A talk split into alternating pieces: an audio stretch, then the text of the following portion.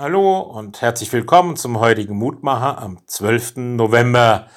Wir hören auf den Lehrtext aus dem 1. Petrusbrief, Kapitel 5, Vers 5. Alle miteinander haltet fest an der Demut, denn Gott widersteht den Hochmütigen, aber den Demütigen gibt er Gnade. Demut ein Wort, das in unserer Sprache keinen guten Klang mehr hat. Oft genug wurden Menschen im Namen der Demut ausgenutzt, klein gehalten, erniedrigt, missbraucht, bis dahin, dass Menschen ihr Recht vorerhalten wurde, auch in Sachen Frömmigkeit. Und dennoch hat es guten Grund, dieses Wort zu gebrauchen, denn es hat befreiende Wirkung. Es geht um die Demut vor Gott. Jeder von uns hat seine Eigenarten, gute oder weniger gute. Ganz unterschiedliche Menschentypen sind wir, schüchterne oder Draufgänger, bescheidene oder solche, die gerne etwas auf sich machen. Hier hören wir von Hochmut und Demut.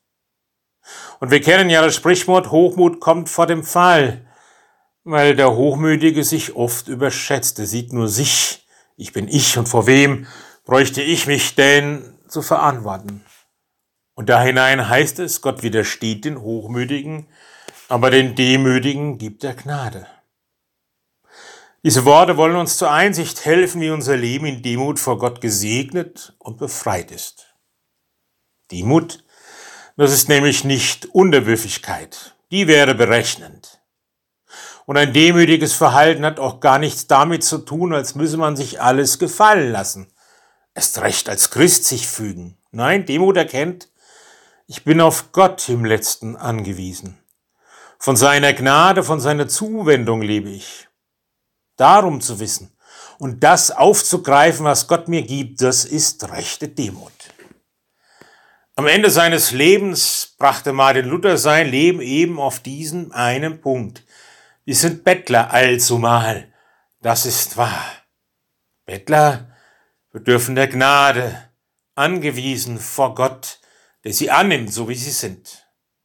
Und darum konnte Martin Luther dann auch sagen, rechte Demut weiß niemals, dass sie demütig ist, denn wenn sie es wüsste, würde sie hochmütig.